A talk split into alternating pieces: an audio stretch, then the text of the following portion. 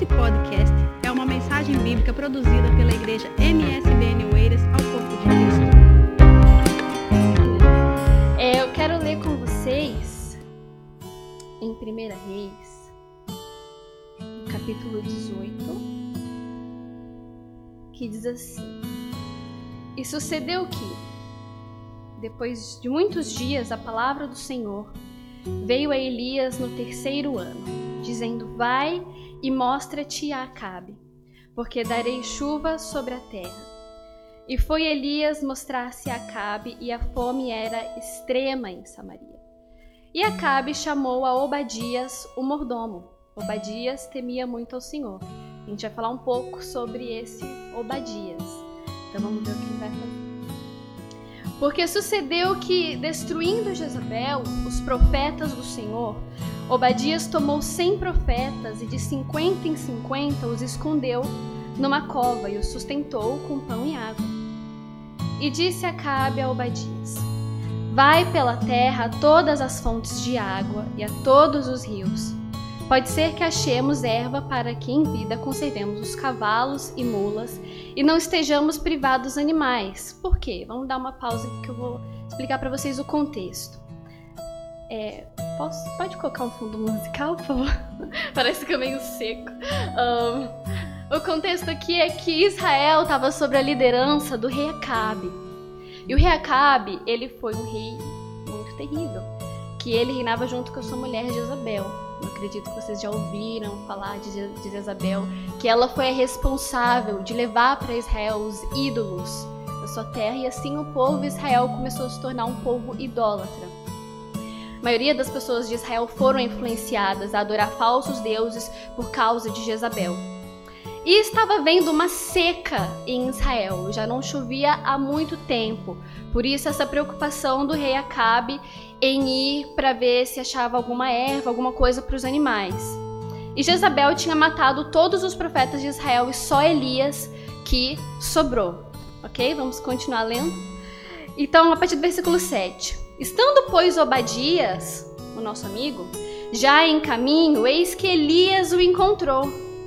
E conhecendo ele, prostrou-se sobre o seu rosto e disse: És tu, meu senhor Elias? E Elias Disse-lhe Eu sou. Vai e dize ao teu senhor: Eis que aqui está Elias, porque Acabe estava procurando Elias. Versículo 9: Porém ele disse: Em que pequei? Para que entregues teu servo na mão de Acabe? Para que me mate? Vive o Senhor teu Deus, que não houve nação nem reino aonde o meu Senhor não, mandasse em busca de ti. E dizendo eles: Aqui não está. Então ajuramentava os reinos e as nações se eles não tinham achado. E agora dizes tu, vai, diz ao teu senhor, eis que aqui está Elias? E poderia ser que, apartando-me eu de ti, o Espírito do Senhor te tomasse, não sei para onde, e vindo eu dar as novas a Acabe, e não te achando ele, me mataria. Porém eu, teu servo, temo ao Senhor desde a minha mocidade. Porventura não disseram ao meu senhor o que eu fiz quando Jezabel matava os profetas do Senhor?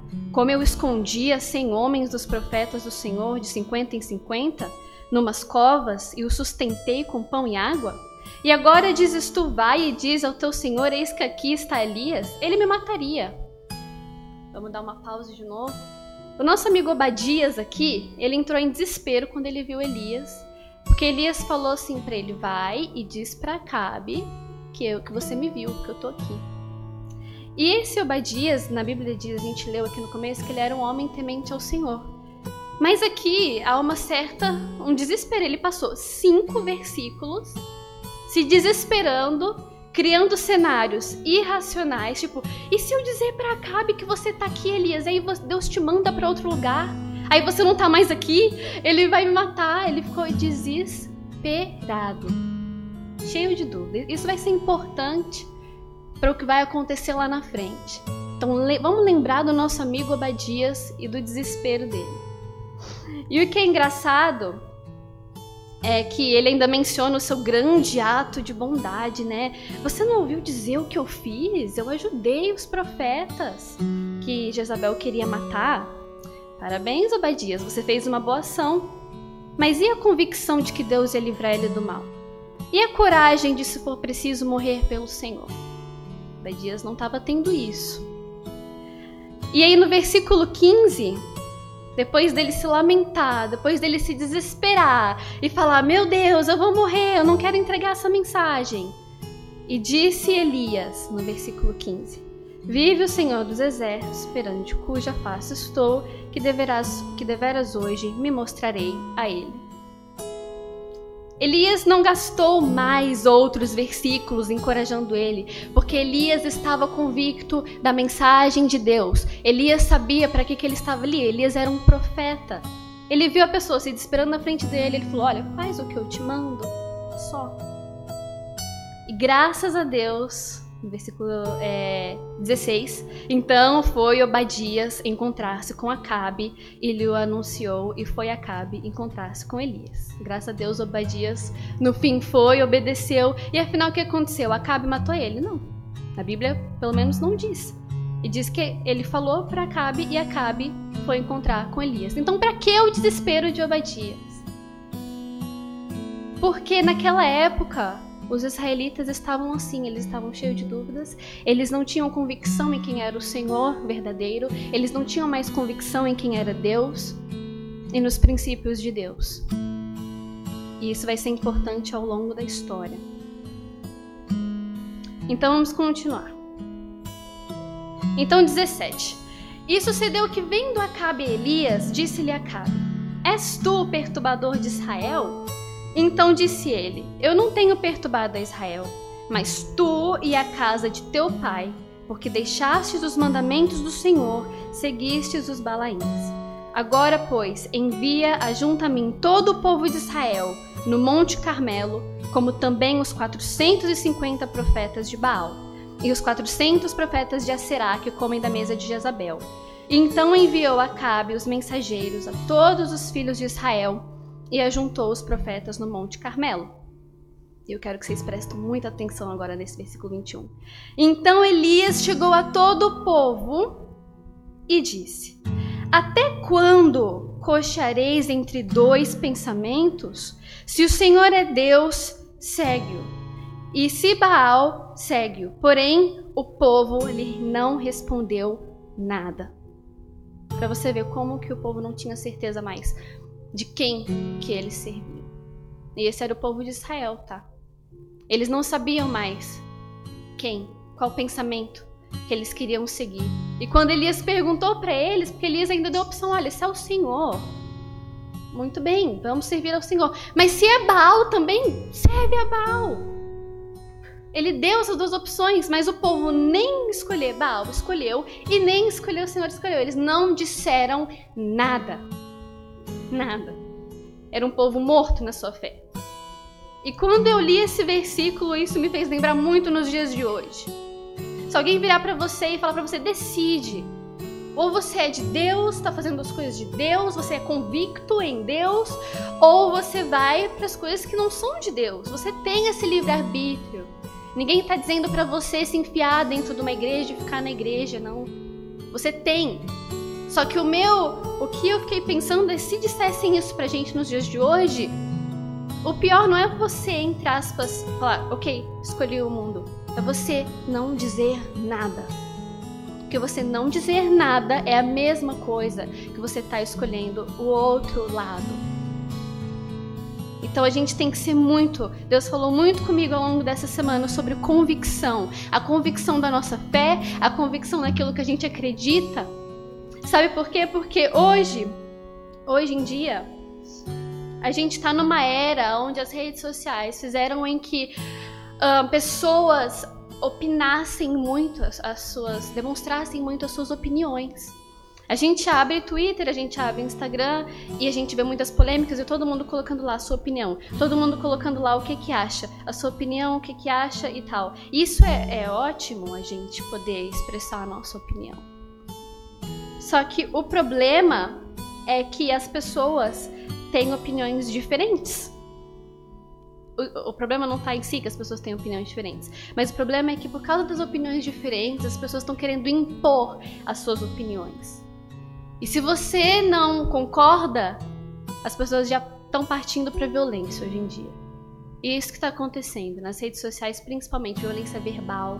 Você não pode discordar de nada. Vocês já repararam nisso? E são muitas opiniões, muitas opiniões. E aí, se você não tomar cuidado, se a gente não tomar cuidado, a gente chega num ponto em que a gente fala assim: meu Deus, em que que eu realmente acredito? O que que eu realmente sei que é verdade? O que, afinal? Se só que chegamos a um ponto em que todo mundo quer impor suas opiniões como fatos e verdades. E quem não a concordar, as pessoas já estão atacando. Nós vivemos numa falsa liberdade de expressão. Que as pessoas hoje, hoje em dia dizem: "Ah, estamos num mundo onde somos livres, temos liberdade de expressão, e isso é maravilhoso". Será? Será se temos mesmo liberdade de expressão?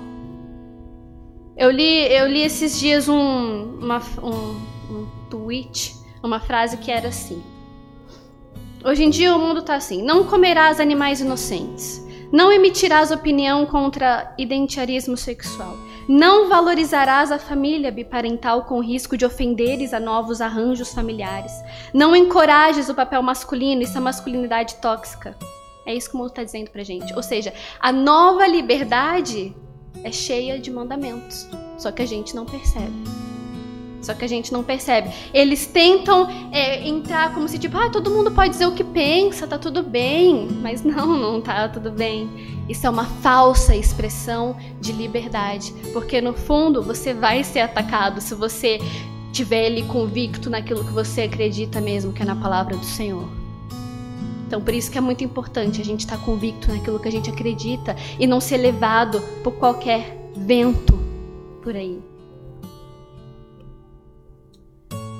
E tem pessoas que conseguem ser tão persuasivas nas suas opiniões que conseguem por estes meios de redes sociais, de vídeos, muitos seguidores, convencer pessoas das suas opiniões.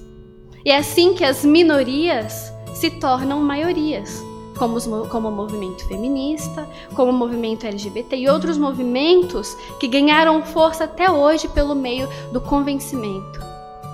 E você só consegue convencer uma pessoa que não tá muito firme na sua fé, que é igual tal povo, não respondeu nada. As pessoas hoje em dia estão conseguindo te convencer desse novo liberalismo que está acontecendo, desses movimentos que não são de acordo com a palavra de Deus? Você está sendo facilmente convencido por tudo aquilo que você lê nas suas redes sociais, tudo aquilo que te falam hoje em dia? Porque é inevitável, e a gente não precisa mentir, que a gente passa mais tempo nas redes sociais do que lendo a Bíblia. Isso já é um fato. Pelo menos para a maioria eu assim eu acredito. Para mim é até hoje. Eu luto contra isso. Então, se a gente está passando, mais tempo lendo opiniões do que a verdadeira convicção, inevitavelmente a gente tem a tendência de ser é, abalado. Porque está sendo muito forte as opiniões do mundo. Muito forte mesmo muito forte mesmo. É, mas nós, como povo de Deus, precisamos ser um povo convictos, enraizados nos princípios do Senhor, igual uma árvore que tem raízes, que nada arranca aquela árvore dali mais, porque as raízes já estão bem enraizadas, já estão bem alargadas. É assim que a gente precisa ser. Porque aí pode vir um vento, pode vir até um, alguém tentando arrancar a gente. Mas não vai conseguir, porque as nossas raízes vão permanecer ali. Então peça sabedoria para Deus. Às vezes você pode pensar assim, não, Isabela, mas a gente não pode ser muito mente fechada. A gente tem que ser mente aberta, ouvir o que as pessoas têm a dizer. Sim, mas eu oro para que você peça sabedoria para Deus, para você continuar sendo uma pessoa mente aberta, mas ainda assim convicta nos seus princípios, porque é possível. É possível sim. Amém? Então era esse, era assim que o povo de Israel estava. Eles estavam meu Deus, em que que eu acredito agora? Em que que eu acredito agora? Então vamos continuar lendo agora no versículo 22, a gente vai chegar é, na famosa história dos sacrifícios. Que é onde Elias vai separar, né? Vai dizer: profetas de Baal fazem que o sacrifício e eu vou fazer o meu. O Deus que mandar fogo do céu vai ser o verdadeiro Deus, porque a gente precisa, a gente precisa é, decidir quem é o verdadeiro Deus. Chega, chega de dúvida, chega de de questionamentos, chega de incertezas. A gente vai decidir isso agora. Então vamos ler. Versículo 22.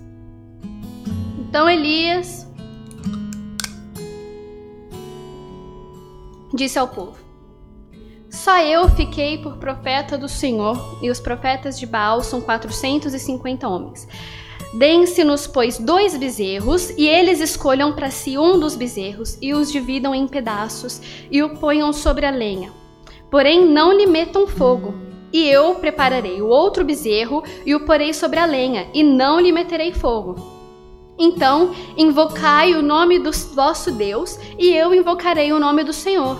E há de ser que o Deus que responder por fogo, esse será Deus e todo o povo respondeu e disse: É boa essa palavra. Claro que o povo respondeu: É boa essa palavra. O povo não sabia o que eles queriam, qualquer coisa estava bom para eles. E disse Elias aos profetas de Baal: Escolhei para vós um dos bezerros e preparai-o o primeiro, porque sois muitos. E invocai o nome do vosso Deus, e não lhe metais fogo. E tomaram o bezerro que lhes dera e o prepararam, e invocaram o nome de Baal, desde manhã até o meio-dia, dizendo: ah, Baal, responde-nos. Porém, nem havia voz, nem quem respondesse, e saltavam sobre o altar que se tinha feito. E agora 27. E sucedeu que ao meio-dia Elias zombava deles e dizia: Clamai em altas vozes, porque ele é um Deus. Pode ser que ele esteja falando, ou que tenha alguma coisa que fazer, ou que intente alguma viagem porventura dorme e despertará. Ok, Elias, não precisava disso, mas tudo bem. Olha só, e as pessoas ainda dizem que ler a Bíblia é um pouco chato. Eu não acho, ele é super sarcástico.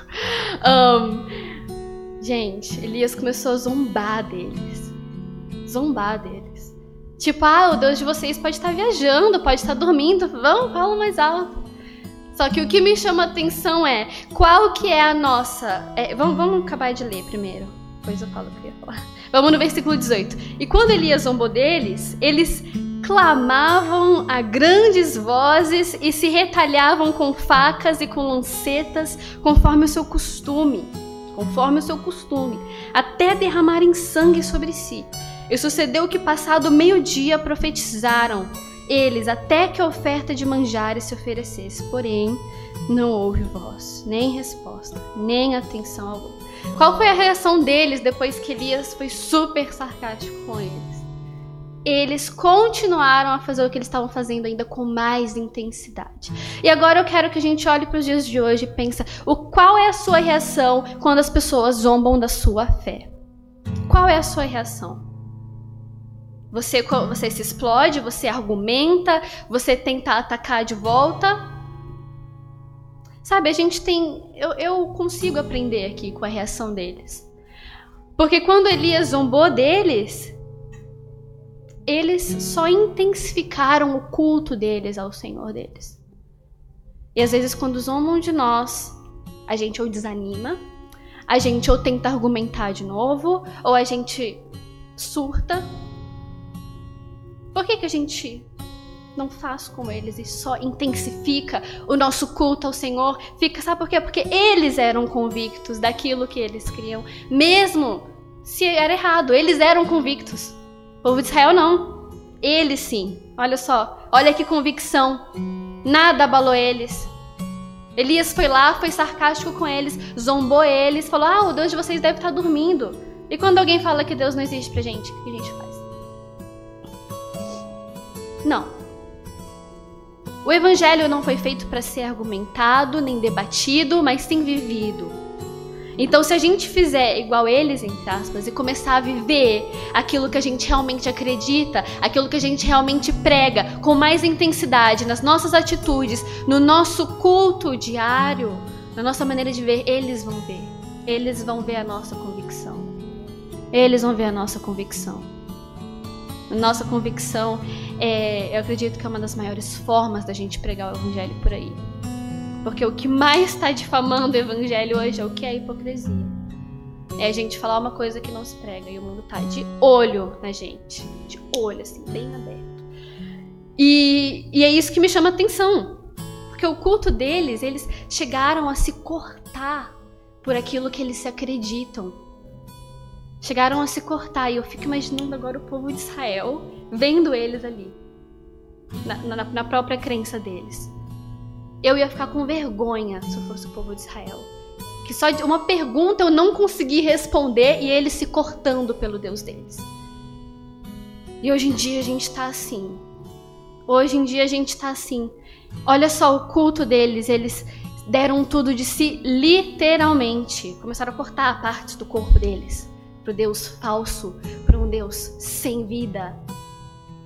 E a gente tem um Deus totalmente verdadeiro, a gente tem um Deus vivo, a gente tem um Deus poderoso, e às vezes no culto a gente não consegue nem bater palma. Isso dói muito, porque o Espírito Santo ele tem sentimentos. E às vezes a gente nem tem vontade, força de ver o culto. Às vezes a gente nem consegue. Eles começaram, eles saltavam, eles dançavam, eles com motivações erradas. Mas a forma em si, uau! Imagina se fosse desse jeito para Deus. Óbvio, Deus nunca pediria pra gente se cortar por ele. Mas imagina. Imagina.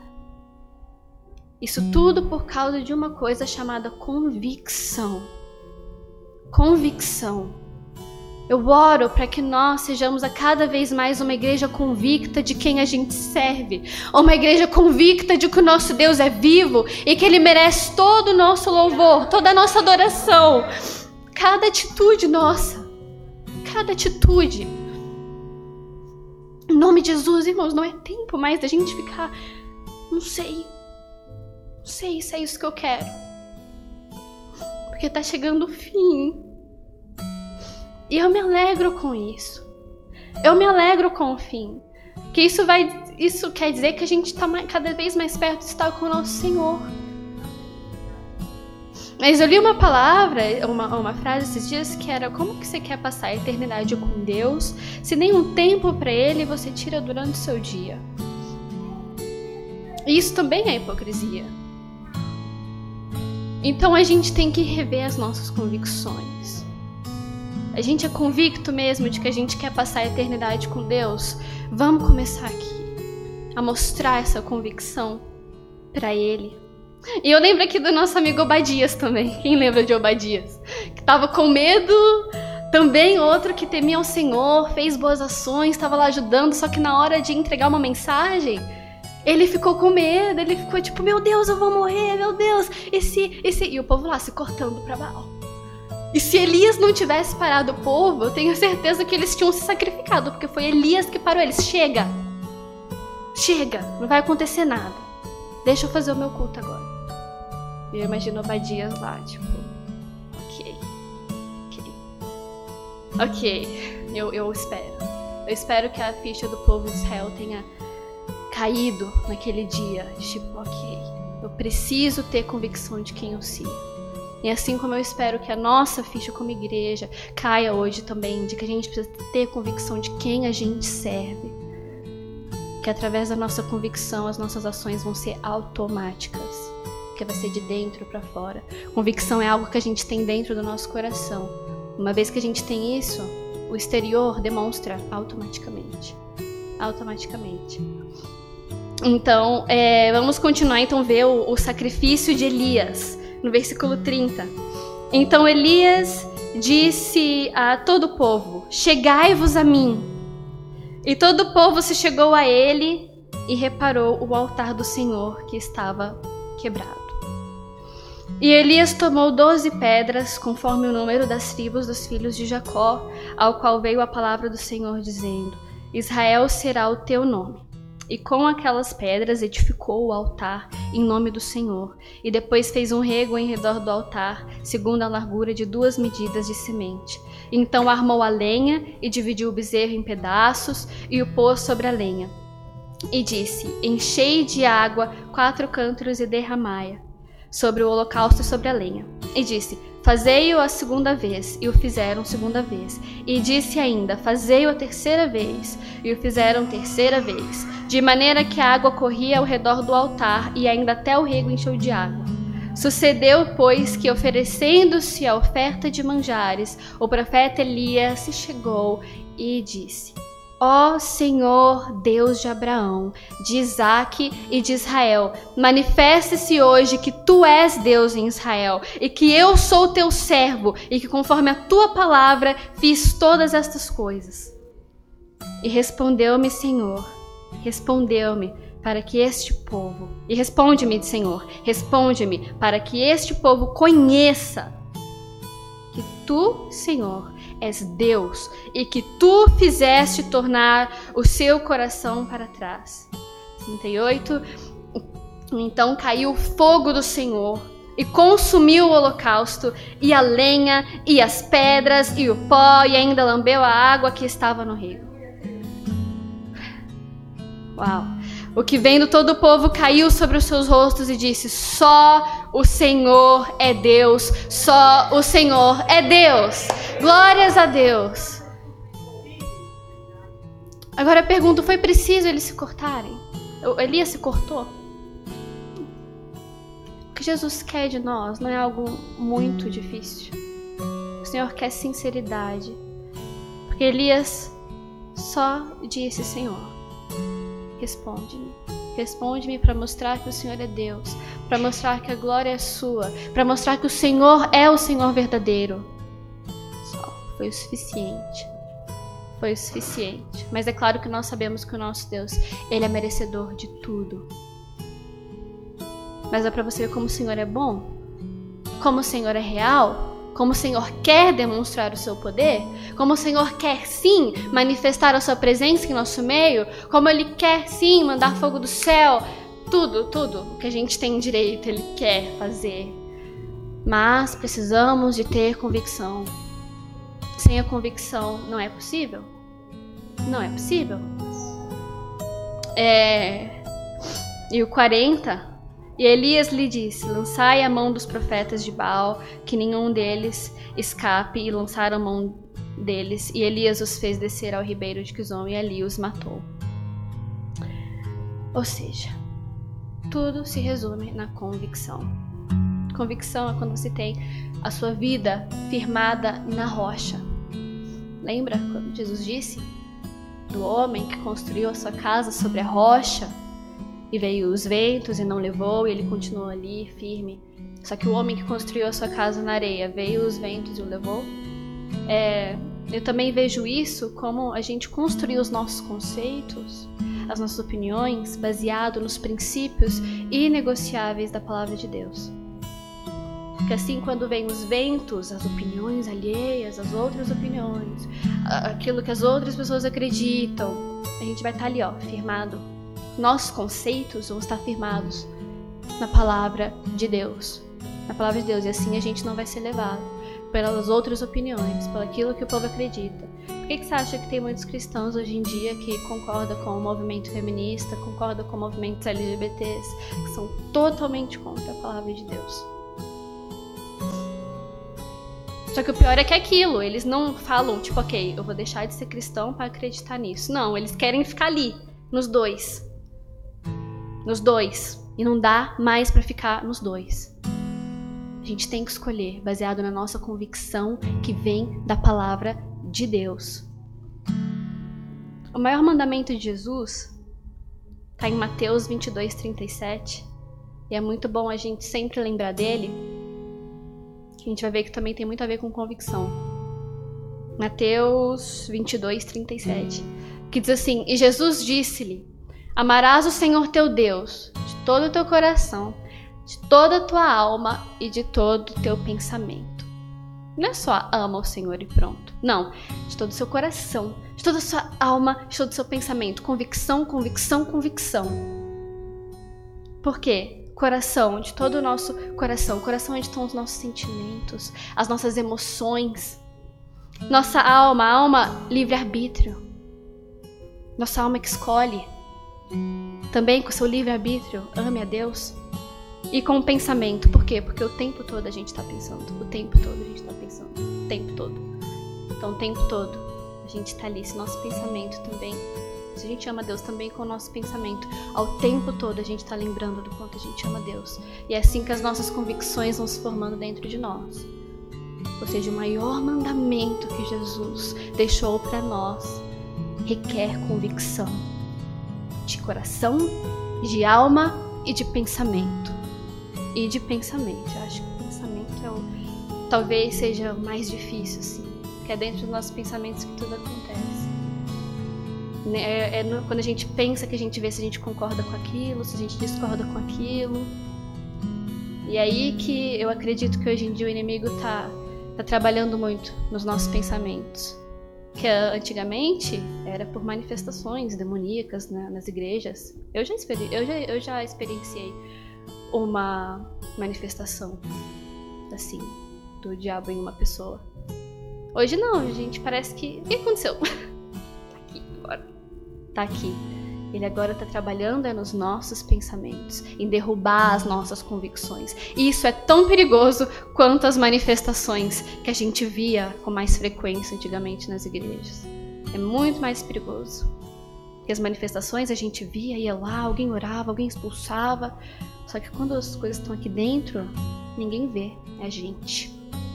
É a gente, Deus, que tem que pegar forças de Deus para lutar contra aquilo e convicção na palavra para dizer eu acredito nisso, nisso, nisso e nada, nada, nenhuma outra voz, igual no louvor que a gente cantou no começo, eu desconheço outra voz que não venha do Senhor, desconheço, nem quero ouvir, nem quero ouvir.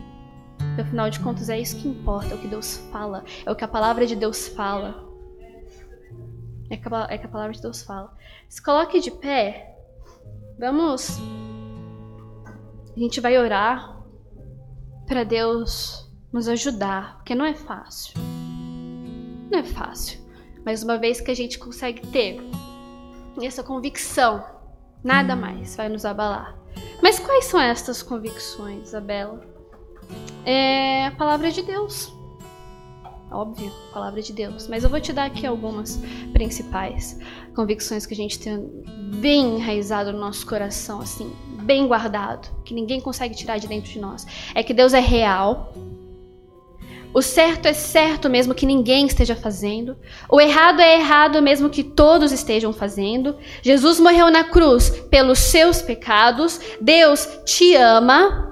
Você é pecador dependente da graça de Deus.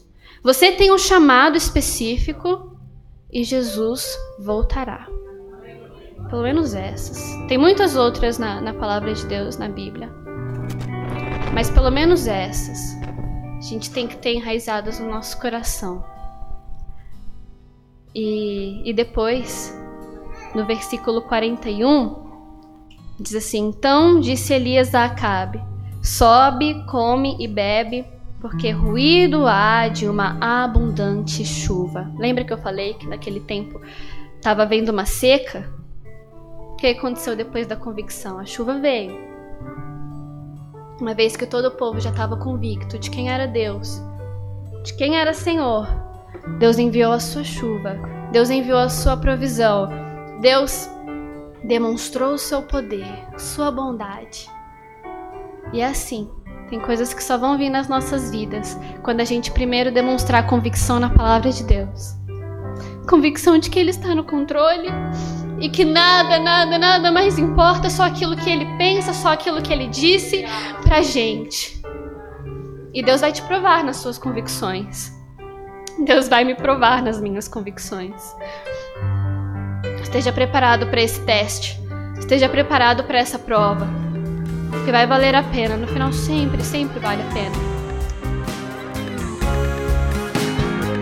Esse podcast foi uma mensagem bíblica produzida pela Igreja MSBN Oeiras. Siga-nos nas nossas redes sociais, Facebook e Instagram.